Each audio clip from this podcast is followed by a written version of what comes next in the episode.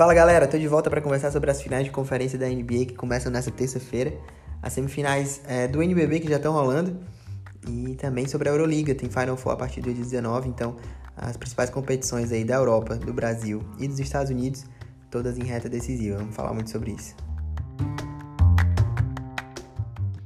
Então, galera, bora começar conversando sobre as, as finais de conferência aí da NBA. A gente tem é, nessa quarta-feira Miami Heat e Boston Celtics, esse jogo aí que deve ter uma tendência é, muito de under, né? Dois times muito defensivos, é, com intensidade defensiva que deve é, prevalecer nessa série durante os sete jogos. Deve ser também uma série bastante longa. É, hoje essa linha está colocada em 204 pontos, é ódio em 90, né? Tanto pro over como pro under. Eu acho que se subir ali ao vivo para 210, 212 já é algo bem interessante de se fazer, porque realmente são dois times que defendem demais. E para mim, é, Boston vai levar essa série. Eu acredito que os dois times são bem parecidos nessa parte defensiva, né? Dois times excelentes, é, que tem pivôs versáteis, né? Caras capazes de trocar com qualquer um. Então, você tem ali o, o Adebayo que consegue marcar todos os jogadores desse Boston Celtics aí, ainda, ainda que ele seja um pivô, ele consegue fazer essa troca com qualquer dos outros jogadores. E o, e o Celtics também, né? Com, com seus jogadores grandes ali, o Al é, o, o Robert Williams, a gente ainda não sabe como é que vai ser é, a participação dele nessa série, né? Ele teve de fora aí dos, dos jogos finais contra o Milwaukee Bucks, mas talvez consiga participar novamente aí dessa série contra o Heat. Mas enfim, tendência realmente de muita defesa, mais uma série de muita intensidade e vamos ver o que é que vai acontecer aí. Eu, eu vejo um favoritismo na série para o Boston Celtics, ainda que o Miami tenha um mando de quadra a mais. Isso com certeza pode fazer alguma diferença, né? Numa série que deve ser longa. Mas eu vejo o Celtics um passo à frente, principalmente pela capacidade de pontuação. É, acho que o Celtics tem uma, uma facilidade natural de pontuar maior do que o Miami Heat.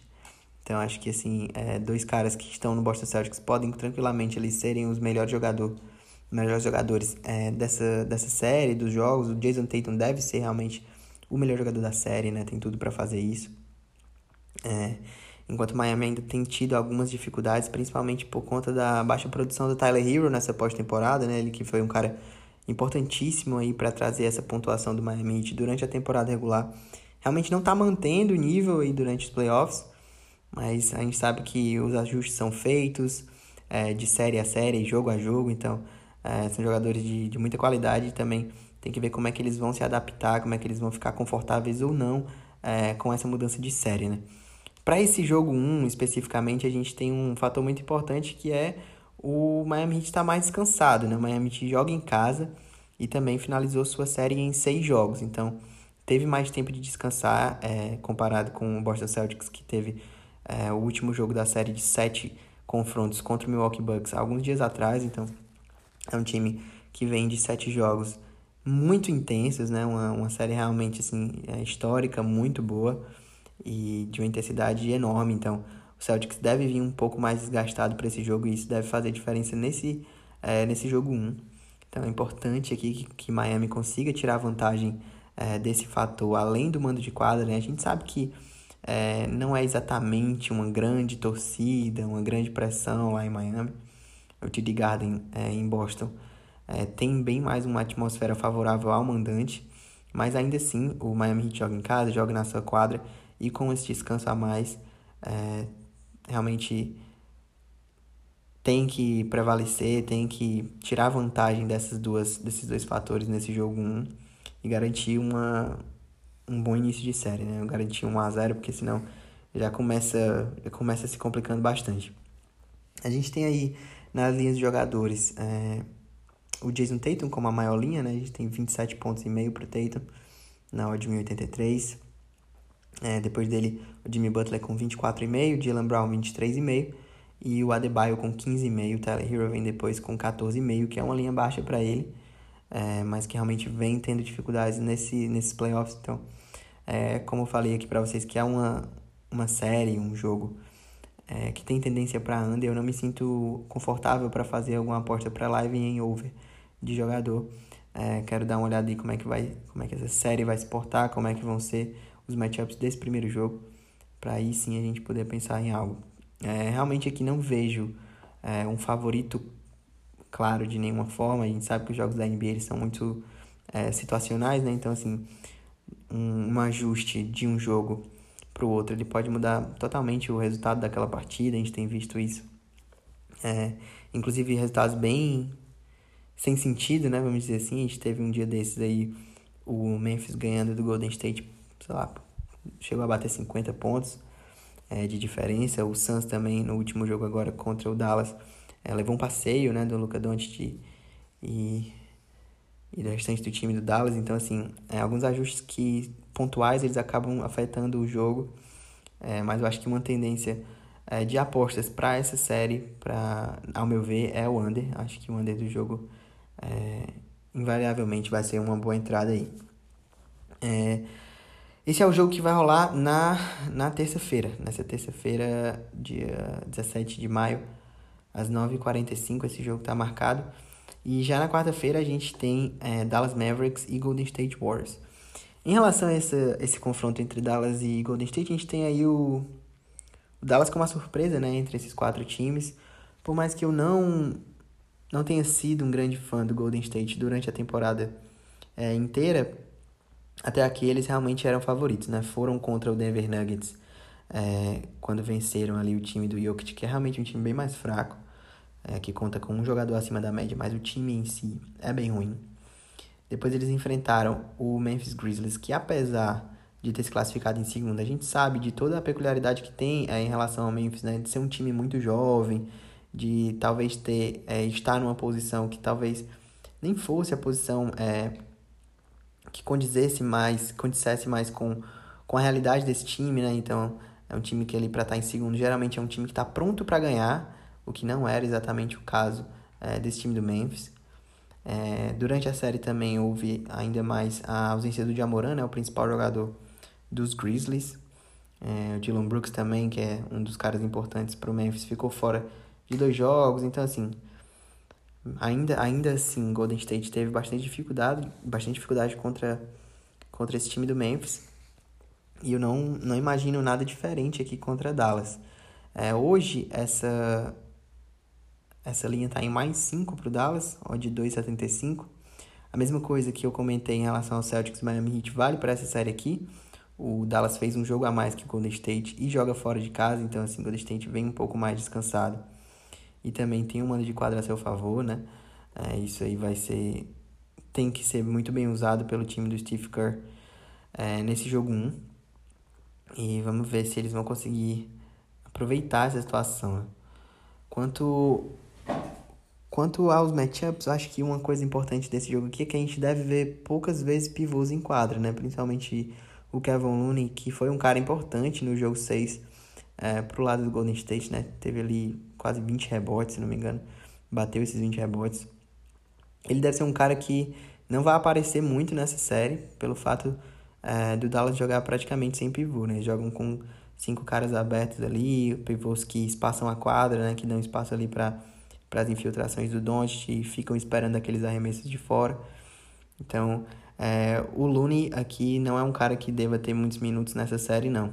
Seria algo surpreendente se o Golden State insistisse em jogar com ele. É... A Bet365 acabou não abrindo essa linha, também procurei na Betano e na Pinnacle, não abriram, nenhuma dessas casas abriu a linha do Looney, é, acho que corretamente, né, porque como ele deve ter uma minutagem baixa, você abrir a linha do cara é, contando que ele vai jogar alguns minutos, é, os minutos normais que ele jogaria, né, é, seria um perigo, porque aí a tendência é a gente entrar no under, que era o que eu faria, dependendo de como tivesse essa linha. Mas enfim, o Looney não está aqui nas opções. É, a gente tem, quanto a jogador, Dylan Brunson com 19 pontos e meio, Dean Weed com 12 pontos e meio, Weed bem de lua, né? Jogou super bem nesse último jogo contra o Suns, mas também quem não jogou, né? O Dallas inteiro jogou bem. Luca Doncic 33 pontos e meio, é, realmente estou bem curioso para entender quem é que o Golden State vai botar para marcar o Doncic, como é que eles vão fazer. Se eu fosse é, o treinador do Golden State, eu tentaria ao máximo é, negar que o Luca Doncic tivesse a bola, né? Ter, teria uma, uma preocupação muito mais é, em ele não receber a bola do que marcá-lo quando ele está é, já, já com a bola, né? Acho que fica bem mais difícil aí dessa forma.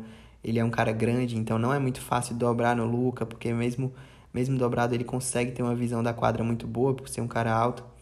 Então é bem difícil marcar esse cara, ele consegue é, realmente é, se dar bem tanto contra caras maiores e mais lentos. Ele consegue ter um, um, um, jogo de pés muito bom. E também contra caras menores ele acaba usando muito da sua força, né? Um cara pesado, teve até um amigo meu que comentou que achava que ele tava gordinho, realmente parece, né, às vezes. Mas é um cara que tá não tem como dizer que tá fora de forma, né? Tá jogando aí o melhor basquete da sua vida. Realmente já teve uma série histórica aí contra o Phoenix Suns, que foi o melhor time da temporada regular da NBA. E eu imagino uma série bem dura aí contra o, contra o Golden State. É, pro lado do, do Golden State, a gente tem o Steph Curry com 27 pontos e meio, o Clay Thompson com 21 pontos e meio, o Wiggins 15,5 e o Draymond Green com 7 pontos e meio. A linha, de, a linha boa de ficar de olho no Draymond Green, geralmente assistências, né? É um cara que cada vez mais tem se negado a arremessar, é, cada vez mais ele não olha nem para cesta, espera ali é, o, a movimentação dos seus companheiros para tentar uma assistência. Realmente bem pouco agressivo aí o Draymond Green nesses últimos jogos. Então a linha de assistência dele está em 6,5 agora é, o de 74 é uma, acho acredito que uma, uma linha justa, deve ser por aí. Esperando alguma coisa ao vivo também, pode pintar uma linha mais baixa e ficar, ficar algo bom. É, realmente, é, essa série ainda para mim ela é uma incógnita, né? Como eu falei para vocês, a certeza que a gente tem é a falta de pivôs. Muito provavelmente é vai ter muita bola de três arremessada nesse jogo, né? A gente tem que ver quais os jogadores que vão acabar sobressaindo. É, eu acho que um, um problema aí pro, pro Golden State é também um pouco da dificuldade que o Clay Thompson tem tido, principalmente na parte defensiva, né? Eu acho que o, o Golden State pode ter alguns problemas defensivos aí, principalmente se deixar o Jalen Brunson com o Jordan Poole. Então, assim, o Jordan Poole não vai conseguir marcar o Jalen Brunson, um cara que apareceu muito bem já na série contra o Utah e manteve o seu ritmo, é um cara que está confiante, que a ausência do Luca naquela série contra o Utah deu uma confiança muito grande para ele, é, do que ele é capaz de fazer como um pontuador, como um jogador de ataque. Então, é, se o Golden State estiver atento mais no Luca Doncic, o que faz total sentido e é o correto que, que, que seja assim, é, vai sobrar espaço para Jalen Brunson e ele num contra um com o Jordan Poole, eu acho que vai ser vai ser triste pro Golden State. Então, é, tô curioso para ver isso aí, como é que o Golden State vai se portar, o que, é que eles vão pensar, é, ainda mais com a ausência do Gary Payton, né, com a lesão no, no cotovelo, é, que teve na série contra o Memphis. Então, um cara que faz falta nessa defesa do perímetro, que é, basicamente todo o jogo de Dallas é feito do perímetro, né, é muito, é, muito disso que vai, que vai ter essa série, muita bola de fora, muita bola de três, é, quase nenhum pivô jogando ali é, embaixo no garrafão, então vamos ver o que, que vai acontecer. É, se eu. Um palpite, né? Como eu falei para vocês aqui, essa série ainda para mim é um incógnito em relação ao resultado e matchup. Então, se eu tivesse que dizer o valor, ah, qual, qual é, entrada você faria? É, Golden State a 1,47 ou Dallas a 2,75 Dallas? Eu iria no Dallas a 2,75, não fico hum, tranquilo em fazer uma entrada nessa odd 1,47 para o Golden State, acho que não é por aí. Acho que o Dallas pode, é, assim como fez com o Phoenix Suns, né? Se pode fazer com o Phoenix Suns, pode fazer com o resto da liga inteira, né? Que é complicar os jogos. Então acho que o Dallas aqui tem uma chance real de, de complicar para o Golden State. É um time que tem que está muito confiante, está muito bem treinado também. Defensivamente é um time mais capaz do que o Golden State também, ao meu ver. E eu vejo mais valor é, nesse ML do Dallas do que no do Golden State, mas realmente eu vou acabar esperando aí para entender como é que essa série vai, vai acontecer nesse início. É, comentei com vocês também sobre a NBB, né? A gente teve, tá, tá tendo já os jogos da série de semifinal é, entre Minas e Flamengo e São Paulo e Franca. A série entre São Paulo e Franca ela tá 2 a 1 O primeiro jogo foi é o jogo que mais fez sentido em termos de placar para essa série, né? A gente teve 80 a 78 para o Franca em casa. E depois os dois jogos é, no Morumbi, né? Com o mando de quadra do São Paulo. São Paulo vencendo o jogo 2 por 87 a 74. E esse jogo 3 que aconteceu na segunda-feira é, foi 78 a 65 para o Franca. Então, realmente bem... É, jogos aí, esse jogo 2 e 3 com placares elásticos, mas que não deve ser Não é o correto para essa série, né? Uma série bem equilibrada, realmente dois jogos ali onde um dos times acabou despontando, mas a série ainda segue equilibrada, 2 a 1 para o Franca. Agora vai ter duas chances de matar é, esse confronto em casa. É, já em relação à série contra o é, entre Minas e Flamengo, né? A gente tem o Flamengo abrindo 2 a 0 que para mim é surpreendente. Mas também tem muito da dificuldade do Minas em relação às lesões, né? O Gui Deodato, que é um dos principais jogadores aí é, do time do Minas, tá realmente sentindo uma lesão, então ele tem jogado na base do sacrifício. É, isso faz, faz bastante diferença, né? A gente tem ali o Shaq Johnson também, que sofreu com lesão, é um americano pontuador excelente do Minas e que é, já retornou, mas assim, ainda não me parece estar 100%. Então a gente tem. Eu, eu não imaginava, não imagino ainda um 3 a 0 para o Flamengo. É, não acredito que seja assim. O primeiro jogo foi 76 a 67, então 9 pontos de diferença ali pro, pro Flamengo. É, já no segundo jogo, com mando de quadra do Minas, essa partida foi 77 a 63, 14 pontos de diferença a favor do time carioca. Então, para esse jogo 3, é, eu imagino uma reação do Minas, né, um senso de urgência para esse jogo é, necessário para o time de Belo Horizonte. Então, acho que o handicap alto ali a favor do Minas é uma boa entrada, é, a partir do mais 6,5, mais 5,5 também. É, vamos ver como é que abre essa linha aí na 365, ainda está pendente para abertura. Realmente, é, acho que o Minas é, tem muito mais time para bater de frente com o Flamengo. Tanto é que eliminou o Flamengo em duas oportunidades esse ano, né? Tanto na Copa Super 8 como na Liga dos Campeões das Américas, o Minas tirou o Flamengo das duas competições. Mas parece que tem sentido um pouco esse final de temporada, eh, essas lesões, o cansaço. O Flamengo parece ter chegado um pouco mais inteiro para essa reta final da NBB. É, e é um time acostumado a vencer, então isso também faz diferença nesse momento da competição. É, a gente tem a maioria dos playoffs também rolando lá nos campeonatos nacionais da Europa, mas o que eu queria falar com você especificamente é na quinta-feira, que a gente vai ter o início da, do Final Four da Euroliga, né? A gente tem é, Barcelona e Real Madrid para rolar. É um campeonato tiro curto, então semifinal, final. Jogos únicos lá em Belgrado, na Sérvia. A gente tem também, já até informei para a galera lá que me segue no Instagram, é, sobre a venda de ingressos, né? A gente tem quase 50% dos ingressos da Euroliga vendidos é, para torcedores gregos. Então, a torcida do Olympiacos, que realmente é a torcida mais fanática, né? Um dos países que mais é, ficam ligados no basquete. Então, é, eles devem aí encher o ginásio, né? Lá em Belgrado. Devem estar bastante presentes essa torcida do Olympiacos, que pode fazer alguma diferença a favor do time grego. É, mas imagina aqui, no primeiro confronto entre Barcelona e Real Madrid, que acontece no dia 19 às 4 da tarde, na quinta-feira, é, imagina uma vitória do, do Barça, realmente um time melhor, inclusive pelos últimos confrontos, né? O, o Barcelona e o Madrid tem se, enfrentado, tem se enfrentado várias vezes e o Barcelona tem prevalecido, né? A gente tem ali dos últimos. Ah, todos os confrontos desse ano aqui, né? Vamos pegar todos os confrontos desse ano. Confronto no dia 23 de janeiro, 85 a 75 para o Barça. Dia 11 de fevereiro, 86 a 68 para o Barcelona. Dia 20 de fevereiro, 64 a 59 para o Barça. E no dia 10 de abril, último jogo é, entre esses dois times, 108 a 97 para o Barcelona nesse jogo que foi na prorrogação. É, e o Barcelona conseguiu vencer ainda por 9 pontos, por 11 pontos, perdão. É, mesmo sem seu principal jogador que foi expulso, né? O Nicola Mirotic foi expulso desse jogo. Então, assim, não tem como achar outra coisa, né? Do que uma vitória do Barcelona ainda que o Barça tenha tido mais dificuldade contra o Bayern de Munique do que se esperava, né? Uma série que tendia muito a ser um 3 a 0 para o Barcelona, era o que era o que se dizia, era o que se esperava na Europa. Acabou sendo um, um jogo, uma série de cinco jogos, então é, o Barcelona teve que é, se dedicar muito mais para vencer essa série, se desgastar mais também. Enquanto o Real Madrid é, venceu uma série que tinha é, outra tendência, né? Uma série que tinha tendência a ser um pouco mais parelha é, entre Real Madrid e Maccabi Tel Aviv. O Real conseguiu despachar o Maccabi com um 3 a 0 e já ali se garantir no Final Four sem susto. Então acho que isso também dá uma moral é, para o time de Madrid. Mas nesse confronto entre Barcelona e Real Madrid parece que, que não as coisas não encaixam muito pro Real, né? Vamos ver como é que eles vão é, se ajustar, como é que o Pablo Lasso, que é o comandante dessa equipe aí, vai ajustar seu time para enfrentar o Barcelona do, do Saras.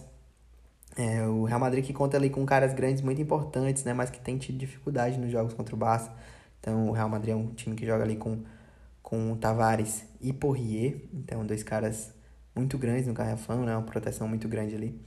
Enquanto o Barcelona acaba confiando bem mais é, no Mirotic, que, é, que para mim é o melhor jogador da Europa na atualidade. É um cara realmente capaz de desequilibrar qualquer jogo. E além, dali, além do Dante Exum, do Calates, que dá o ritmo para esse time, né? E aí quando você tem os outros jogadores num dia bom, como o Laprovitola, o Kuric, o Barça se torna quase imbatível realmente. E parece que crescem aí contra o Real. É, vamos ver como é que vai ser esse clássico aí na quinta-feira. É, já na já no mesmo dia, né, no dia 19, um pouco mais cedo, é uma da tarde. Só um instante, vamos falar das linhas também, né? Falar só do jogo, mas sem falar das linhas aqui não. Então deixa eu abrir aqui a Euroliga. Então a gente tem é, a linha hoje colocada para o Barça é, com odd 1,64 esse ML, uma odd baixa, né? Então, é, por mais que realmente haja um favoritismo para o Barcelona, um odd 1,64 não é tão atrativa, né? Então pegar ali a 1,80, 1,90 ao vivo é o ideal. Se o Real Madrid conseguir abrir 5 pontos, já chega mais ou menos isso aí. É... Essa linha está colocada também em menos 3,5 agora. A linha de jogador não abriu ainda, ela vai abrir mais próximo ao jogo. Mas realmente acredito numa vitória do Barcelona. É, e por outro lado também, um handicap alto para o Real Madrid é algo que deva ter valor, né? Ali um mais 7,5, mais 8,5 Real Madrid também é algo que tem valor realmente, como são jogos é, únicos, a gente deve ter é, uma, um nervosismo muito grande também das duas equipes, né? A gente deve ter também, por conta da quadra neutra, é um equilíbrio ainda maior desses confrontos, então é, esses handicaps altos acabam tendo bastante valor também nessa competição do Final Four da Euroleague. E o jogo que acontece um pouco mais cedo, né? Na, a, esse jogo entre Barça e Real acontece às quatro e o jogo que acontece um pouco mais cedo é o Olympiacos e Anadolu, a outra semifinal. O Olympiacos aí, é, que classificou também numa série de cinco jogos contra contra o Mônaco, né? Uma série também bem pegada. O Mônaco mostrou é, muito valor, né? Já está contratando aí para a próxima temporada, já fechou com o Jordan Lloyd, é, que veio do Zenit. Então tem um time também para ficar de olho para a próxima temporada de Euroliga.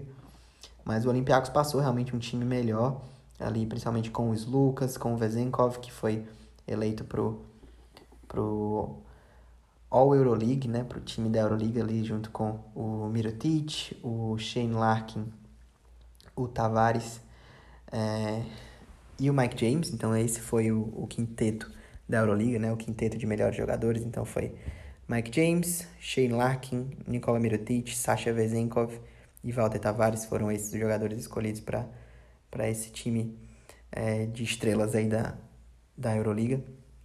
Realmente é um cara é, que deve ajudar bastante esse time do Olympiacos, mas também conta com os Lucas, com o pivô muito importante também, que é o, o Fal, que é um cara que pode fazer diferença aí contra esse time é, do Anadolu, que é um time que tem dificuldades defensivas, né? A gente sabe que no playoff essa intensidade na defesa tende a aumentar, mas o Mustafa Fall pode ser um problema para esse para esse time aí do, do Anadolu.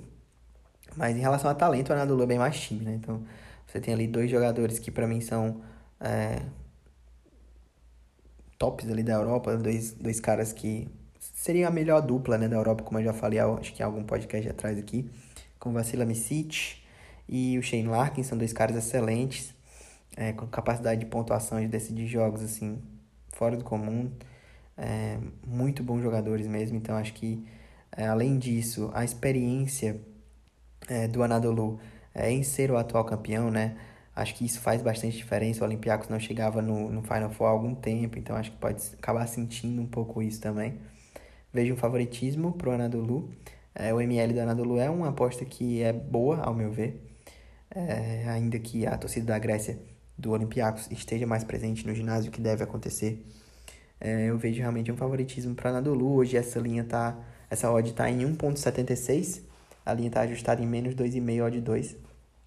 E a vitória da Anadolu a 1,76, a vitória do Olympiacos a 2,10. É, assim, obviamente aqui, acho que o handicap alto também é algo bom a favor do Olympiacos, né? Do, quanto ao Anadolu não tem nem o que falar, se eu acredito que o Anadolu vai ganhar o jogo, obviamente que o handicap alto a favor do Anadolu é algo bom também.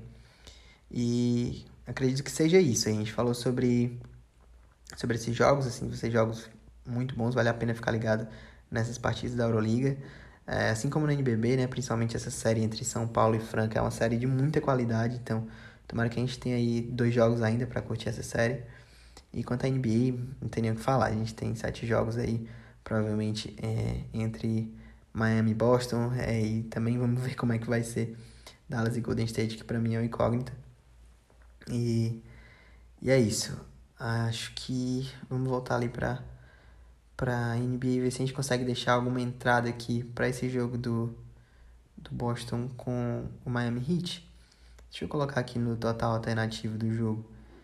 É, ele está em 204, mas se a gente for querer aumentar um pouco isso para 207, under 207, ó de 166.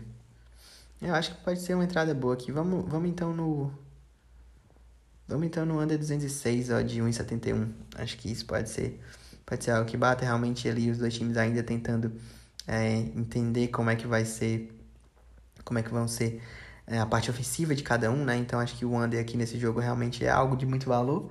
A gente vai no 206 por, por ser uma odd para live, né? Obviamente estava, tô falando aqui antes do jogo, então é, para deixar algo para vocês, mas em caso queira esperar também pegar ao vivo, a tendência desse jogo realmente é de under.